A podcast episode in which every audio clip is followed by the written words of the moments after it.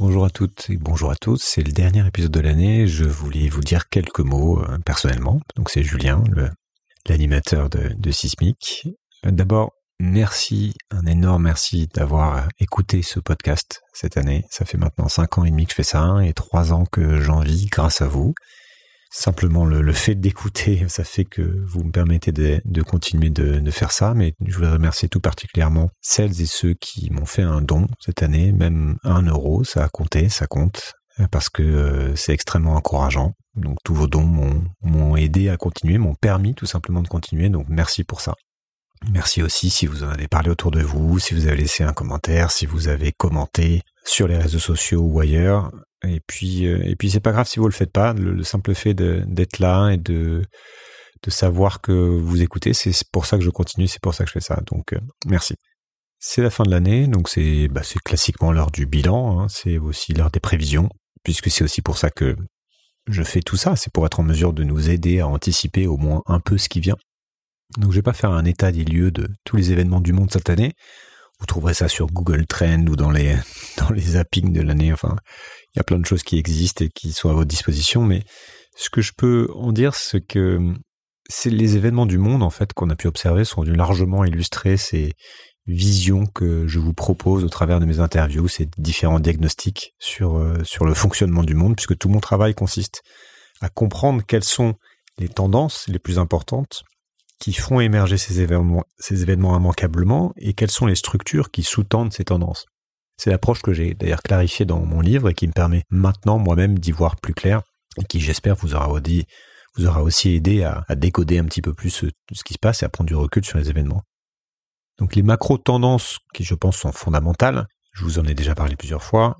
D'abord il y a l'accélération du monde, tout s'accélère, il y a la désunion du monde, et puis il y a tout le, toutes les structures profondes qui découlent en fait directement indirectement des comportements des humains qui sont avides de puissance, qui sont avides d'argent, de confort, qui tendent vers le moindre effort, vers la gratification à court terme, qui ont besoin d'une espèce de shoot de dopamine, diront certains, qui préfèrent la simplicité à la complexité, on préfère penser avoir raison plutôt que de tendre vers la vérité, on préfère le clan à l'altérité, enfin, il y a tout un tas de comportements en fait qui nous viennent de très très loin de nos ancêtres qui continuent d'être présents de manière très naturelle. Donc je sais que c'est là une description de l'humain qui est évidemment un peu simpliste et caricaturale, mais voilà, l'homme est par nature ce qu'il est et il aspire certainement à tout ça, mais il aspire aussi à la grandeur, il aspire, il aspire aussi à l'ouverture d'esprit, à la curiosité pour le monde qui l'entoure, à la beauté, à l'harmonie. Mais il me semble que par accident peut-être, en fait, nous sommes pris dans des comportements qui, pris dans des structures qui favorisent certains comportements et qui sont des structures qui sont créées par des humains, mais qui désormais cadrent assez strictement, strictement nos choix, assez strictement nos comportements et les possibles et les impossibles pour la suite du grand jeu de la civilisation et puis pour la suite de notre jeu à nous, parce qu'on n'échappe pas en fait à, ces structures, aussi bien qu'on n'échappe pas tout à fait à notre nature. Donc cette euh, course en avant, cette accélération qu'on observe partout et sur laquelle je vais brièvement revenir, je suis assez convaincu que globalement elle nous dépasse. Et je ne suis pas sûr qu'on la veuille en fait.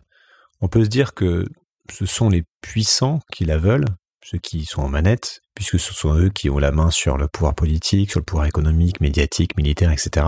Mais en fait, j'en suis même pas sûr. Je me dis que ces, personnes-là, ces puissants, sont eux aussi pris dans leur propre jeu, dans leur propre structure, à commencer par leur structure mentale, leur soif de toujours plus, la pression des pairs ou la peur de la perte d'un certain statut, qui concerne tout le monde, mais y compris, euh, y compris les gens qui sont tout en haut. On peut imaginer le drame que ça a dû être pour Bernard Arnault d'avoir été quelques mois l'homme le plus riche du monde et, puis de redescendre en deuxième place derrière Elon Musk aujourd'hui. Donc, certains diront euh, aussi que c'est le modèle du capitalisme qui nous emporte et j'ai reçu cette année plusieurs invités qui portent cette idée. Peut-être. Je suis pas sûr qu'un autre modèle fasse mieux, aurait fait mieux, on ne saura jamais, hein, mais fasse mieux dans l'avenir, même s'il me paraît évident que le capitalisme a dérivé aujourd'hui vers une version euh, hors de tout contrôle, qui hors cadre, qui pose évidemment euh, des problèmes euh, liés au partage de ressources, liés à la, destruction des écosystèmes. Enfin voilà, on est c'est quelque chose qui est parti un peu en roue libre. Mais voilà, quelque part on peut se dire aussi que c'est un système qui fait que ce, ce pourquoi il a été conçu finalement. C'est-à-dire qu'il crée de la richesse, il crée énormément d'innovation sans tenir compte des externalités qui n'ont pas été en, gros mises dans le, code. Ou alors qu'on fait sauter quand on fait sauter les restrictions. Donc je ne vais pas vous mépreniez, hein, je ne défends pas du tout ce, système et je constate qu'il est là et qu'il est bien là et je ne vois pour l'instant pas du tout comment le changer et comment comment on peut lui échapper. En fait, on lui échappe pas, qu'on le veuille ou non ou alors vraiment faut être se mettre complètement à la marge. Mais donc on a beau détecter les boniments, comme on l'a fait avec l'aide de François Bégodeau, c'est le fonctionnement du système qui détermine la marge de nos sociétés, les possibles donc et les impossibles. Et je partage aussi plutôt la vision présentée par le philosophe Alexandre Lacroix que j'ai reçu cette année, qui nous dit que bah, ce ne sont pas juste des idées qui font le monde, et qu'on est pris donc dans, encore une fois dans toutes ces structures il y a des structures. Donc, on en a parlé avec aussi Anaïs Virgilis, avec euh, Alexandre Maudin et avec euh, Emmanuel H, qui nous ont rappelé la nature physique de l'industrie, de la transition énergétique et de toutes les infrastructures. On a parlé des structures du pouvoir avec euh, Marc Andevel, avec Nicolas Framont, aussi de ce que pensent les puissants avec Douglas Rushkoff, de ce que pensent les ultra riches. On a parlé de géopolitique avec le général Trinquant, avec Valérie Niquet, etc. On a parlé de plein de choses cette année. Je ne sais pas si vous avez pu écouter tous les épisodes, mais je ne vais pas toutes les citer de toute façon. Mais voilà, c'était c'est l'idée. Je continue d'essayer de d'aller regarder quelles sont les structures monétaires, financières, étatiques, médiatiques et technologiques. Bien sûr, il y a, il y a tout ça. Et il y a aussi ce qu'on appelle les structures de l'ombre que certainement j'explorerai un peu plus euh, l'année prochaine. Parmi les faits marquants aussi de cette année, il y a le boom, parce que je parlais de technologie, il y a le boom des IA génératives, avec notamment euh, ChatGPT, mais pas que. Et j'en ai pas parlé, c'est une de, mes fautes, entre guillemets. Je m'en excuse, parce que c'était effectivement un fait extrêmement important. Et je, me, compte me rattraper bientôt euh, avec, euh, avec le sujet de l'IA et en parlant aussi un peu plus de tech l'année prochaine, puisque l'IA contribue déjà et va encore contribuer demain à cette espèce d'accélération de tout et à cette dissociation entre nous et le monde. Ça me paraît inévitable. Donc je trouve ça personnellement à la fois fascinant parce que euh, c'est un peu le, le futur de rêver de, de, mon enfance ou imaginer de mon enfance plutôt qui se matérialise. Donc on rentre dans le domaine de la science-fiction. Donc c'est un côté fascinant et puis c'est en même temps complètement flippant. Si on revient un peu sur cette année en, en termes de géopolitique, on a été, ça a été aussi assez désespérant, mais il n'y a pas beaucoup d'années où géopolitiquement ça, n'a pas aussi des, guerres ou des conflits, mais on a quand même eu la guerre en Ukraine qui, euh, continue avec ses horreurs et puis euh, ce qui se passe en Israël. Pour clôturer l'année qui, vient nous rappeler que la violence ne s'arrêtera probablement pas, euh, il y a ce qui se passe au Yémen, au Sud-Soudan, au Sud-Soudan avec et puis il y a la montée des extrêmes qui continue à, mettre en danger les, démocraties. Enfin, c'est certainement plus profond que ça. C'est pas les extrêmes sont un symptôme.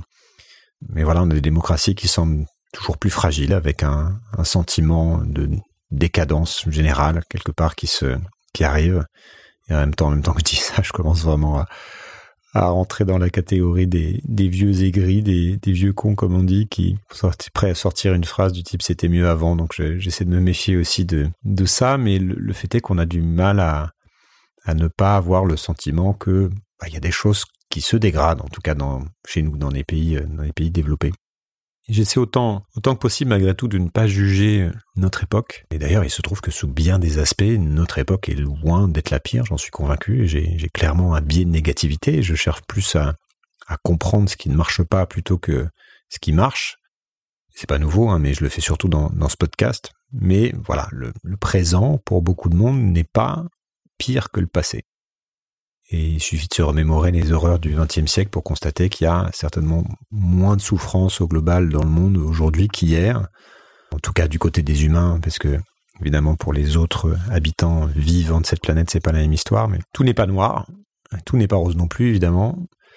Mais ce qui importe pour moi, c'est de regarder quelle est la tendance, vers quoi on va. C'est un peu mon travail. Il faut pas le faire tout le temps parce que sinon on s'en sort pas. Mais voilà, c'est ce que je propose de faire ici. Et effectivement, on a une tendance qui, à bien des égards, est préoccupante. Je vais regarder un petit peu ce qu'elle est et vers quoi elle nous emmène donc pour 2024, en sachant bien sûr que c'est pas toujours sympa de porter le, le chapeau de Cassandre. Donc cette année encore, bah, qu'est-ce qui s'est passé? On a eu des, on a eu des records de chaleur qui ont été battus un peu partout. On a eu des événements climatiques euh, dévastateurs. Je regardais tout à l'heure les, recherches numéro un sur, euh, sur Google, Google Trends. Je vous invite à le faire. Ça, on peut passer un peu de temps dessus, mais il y a pas mal d'ouragans, il y a pas mal de cyclones. Il y a de, l'ordre de la catastrophe naturelle et climatique, et il y en a eu beaucoup cette année avec les, avec des inondations, etc. Et a priori, on se dit que bah, ce ne sont que les prémices de ce qui vient, ce qui est puisque tout ça est annoncé et bien connu. On sait qu'à mesure qu'on continue d'émettre et si on ne diminue pas nos émissions, on va vers des événements climatiques et de plus en plus catastrophiques. Donc il n'y a pas de raison que ça change et je vois pas comment nos structures permettraient aujourd'hui un changement de tendance et on l'a vu à ce qui s'est passé avec la dernière COP, qui une nouvelle fois est un bon exemple de euh, bah, on continue à faire à peu près la même chose. Et puis ça, ça s'explique très clairement. Je vais pas rentrer dans les détails là-dessus, mais j'avais pas grande attente par rapport à ça. Donc l'an prochain, les événements seront certainement très similaires, avec des nouvelles euh, sur la fonte des glaces, sur les ouragans, sur les sécheresses, sur les inondations. Et on a en plus El Niño qui va pas arranger les, les choses a priori. Le positif, c'est que à mesure que les catastrophes se précisent, il se peut quand même que la nature des discussions change qu'on assiste d'une manière ou d'une autre à de nouveaux développements. Et puis, euh, pour ce qui est par exemple de la transition énergétique, on voit qu'il y a des avancées fulgurantes qui sont faites un peu partout. On voit que le coût des, renouvelables, le coût du solaire, ça a considérablement baissé, beaucoup plus rapidement que les, projections les plus optimistes, qu'il y a beaucoup de pays qui investissent énormément là-dessus. Donc se passe beaucoup de choses. Je suis pas naïf, hein, comme vous le savez si vous écoutez ces épisodes sur le sujet, mais voilà, tout n'est pas acheté, tout n'est pas complètement euh, sombre. Contrairement, je pense, à ce qu'on peut entendre ici et là, il y, a, beaucoup de choses qui se passent, il y a beaucoup de choses qui vont dans le bon sens, en tout cas sur ce plan-là. Voilà, on verra, ce que ça donne. Je pense que j'en parlerai aussi à nouveau cette année pour contrebalancer euh, certaines choses qu'on a pu entendre et qu'on entend un, petit peu sur l'impossibilité d'une transition. Je pense qu'il y a quand même des choses qui peuvent être faites et qui sont faites. Il se peut évidemment que la crise euh, écologique au sens large hein, s'accélère encore parce qu'on approche euh, de certains points de bascule et que les passés nous feraient vraiment rentrer dans, l'inconnu. Peut-être qu'on s'est déjà passé mais que l'évolution est trop lente, je ne sais pas, mais il peut y avoir des accélérateurs qu'on ne maîtrise pas et notamment ce qui se joue dans les océans est pour moi un beau, un beau sujet d'angoisse parfois. Voilà, du côté de, de la tech, je peux vous en dire deux mots aussi. On va encore parler beaucoup, beaucoup d'intelligence artificielle parce que c'est que le début et que nous sommes sur une, ce qu'on appelle une exponentielle. Donc ça va extrêmement vite. Les développements sont, les développements vont extrêmement vite. Et puis il y a des liens avec euh, l'éthique évidemment, avec euh, ça ouvre plein de questions sur euh, le futur de, de l'emploi, sur la sécurité, sur la vie privée, sur nos rapports à la vérité, sur la, confiance, et puis il y a aussi du positif euh, selon les secteurs qui pourraient nous surprendre dans la santé, etc. Enfin, il y y a, plein de choses qui peuvent être fascinantes sur l'accélération.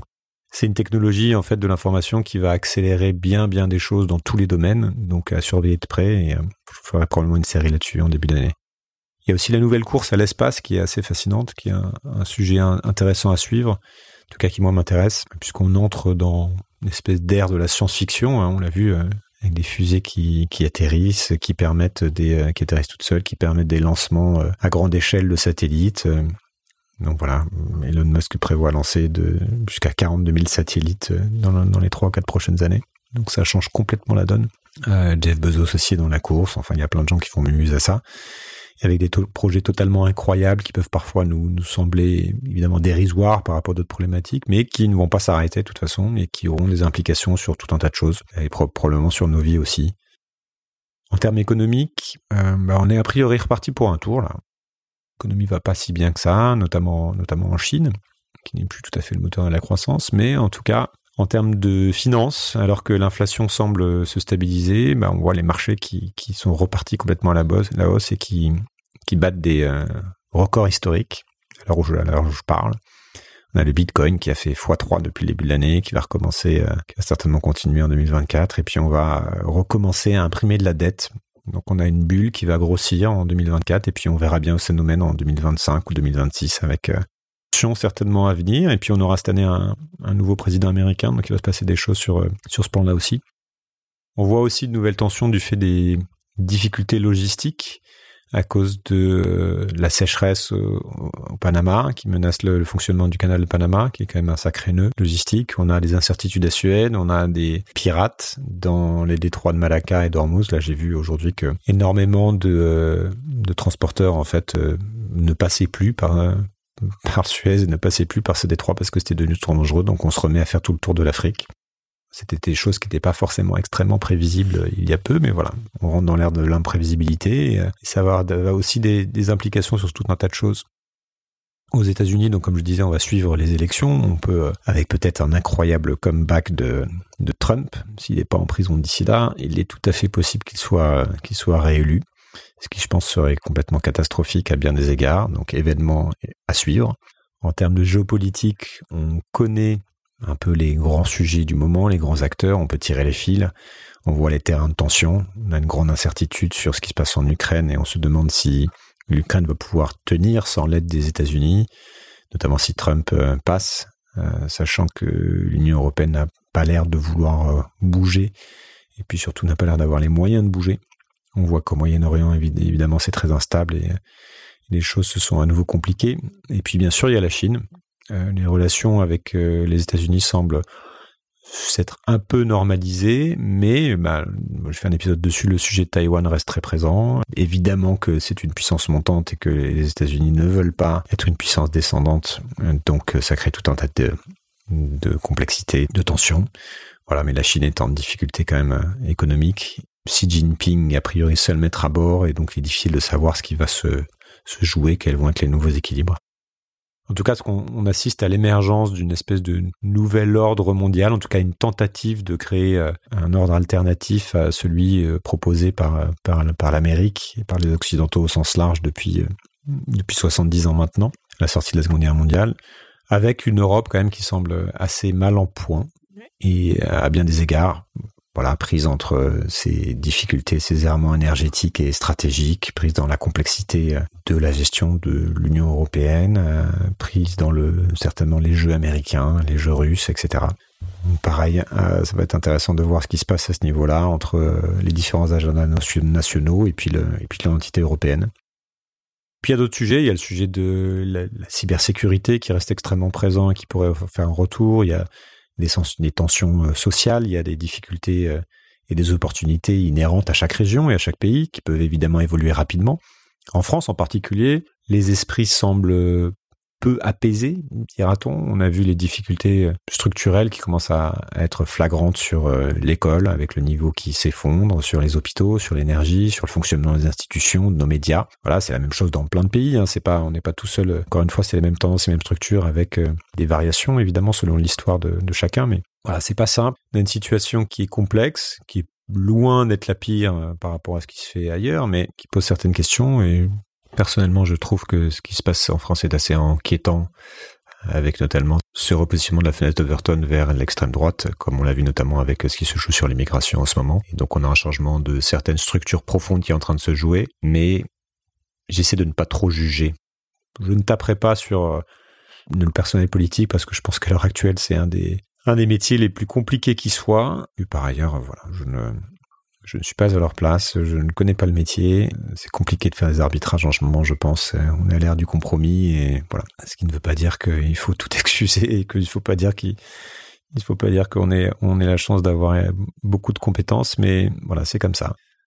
Bref, on a le, le monde continue de tourner. En gros, euh, de la même manière. Hein. Donc je vais continuer en 2024 de ce que je fais, d'essayer de mieux comprendre ces structures et ces tendances en discutant avec des gens, en partageant peut-être euh, davantage de, mes lectures sur les réseaux ou ailleurs, ou peut-être dans une newsletter, je vous parlerai tout ça plus tard. Mais mon objectif, de toute façon, c'est pas de prévoir l'avenir, hein, c'est même pas d'influencer la marche du monde dans une direction ou, ou une autre. Hein.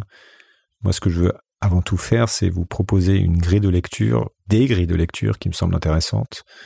Je veux idéalement provoquer des conversations, elles aussi intéressantes, ici et là, pour nous inviter à agir, peut-être, un peu plus en conscience par rapport aux enjeux actuels. Parce que même si globalement on est emporté, il y a toujours des marges de manœuvre et que, in fine, ce sont des choix humains qui comptent y compris à grande échelle, même si, encore une fois, on voit que c'est un mouvement qui nous importe, mais voilà, à plus petite échelle, je pense que les choix humains euh, tout cas les nôtres, ou ceux de gens proches de nous, comptent. Donc voilà, selon qu'on est informé ou pas, ce ne seront peut-être pas tout à fait les mêmes choix. Donc autant qu'un maximum de ces choix soient pris un peu plus en conscience, un peu plus dans le dialogue et dans l'écoute. Et c'est à ça que je veux euh, contribuer, que je veux continuer à contribuer à, mon petit niveau. Pour ma part, je vous disais en dit deux mots, mais en 2023, ça a été une année particulière avec euh, notamment la sortie de mon livre en début d'année. Ça m'a pris pas mal de temps. J'ai donné beaucoup de conférences. J'ai aussi euh, un petit peu levé le pied après une année très chargée, très pleine en écriture, donc en, 2022, qui était très fatigante. Et pour tout vous dire, cette année, j'ai eu à pas mal batailler, notamment ces derniers temps, avec un bon gros retour d'éco-anxiété et d'anxiété sur notre avenir en général, hein, même si je pensais avoir plutôt dépassé tout ça, bah, bah non, pas tout à fait. Il faut dire que j'ai quand même un travail qui m'expose beaucoup bah, au côté sombre du monde, hein, et ça, ça m'affecte un, peu, voilà, par moment. Donc c'est pas simple non plus euh, d'accepter toujours de partager tout ce que je vois et tout ce que je, perçois, tout ce que je sais, en sachant que je vais générer de l'angoisse. Pas toujours un rôle très sympa à tenir, et je me demande parfois si je devrais même continuer, continuer à faire ça en fait. En tout cas, j'en vois la limite pour moi et autour de moi. Et euh, il me semble qu'on ne veut plus vraiment de mauvaises nouvelles, que la tendance est à nouveau euh, quelque part au déni, au repli, je trouve. C'est une, manière de se protéger. Hein. Peut-être que c'est, euh, on a besoin aussi, mais voilà. Et je me crois pas. En tout cas, je suis pas immune à ça, à cette, à ce repli, parfois, cette espèce de, de ras-le-bol des mauvaises nouvelles entre guillemets. Mais bon, en 2024, je continue sismique. Je vais continuer à explorer, malgré tout, ces côtés sombres du monde parce qu'ils sont bel et bien là, hein, parce que parce que je suis, je suis curieux aussi. Je compte notamment début d'année vous parler aussi de, ce que j'ai appelé les structures de l'ombre dans, mon livre, donc des mafias, etc. Parce que de plus en plus, je pense que c'est fondamental pour comprendre ce qui se joue.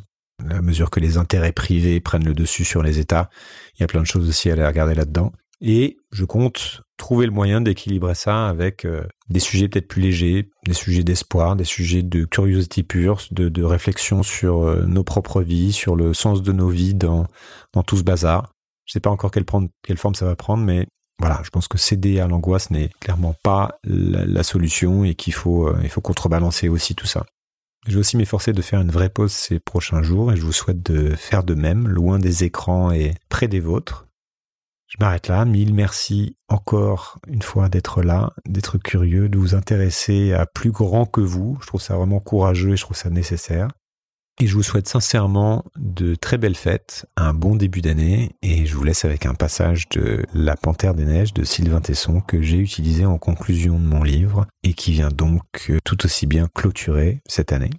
Je cite Vénérer ce qui se tient devant nous, ne rien attendre, se souvenir beaucoup, se garder des espérances, fumer au-dessus des ruines, jouir de ce qui s'offre, chercher les symboles et croire la poésie plus solide que la foi, se contenter du monde, lutter pour qu'il demeure. Voilà, merci, et n'abusez pas des huîtres.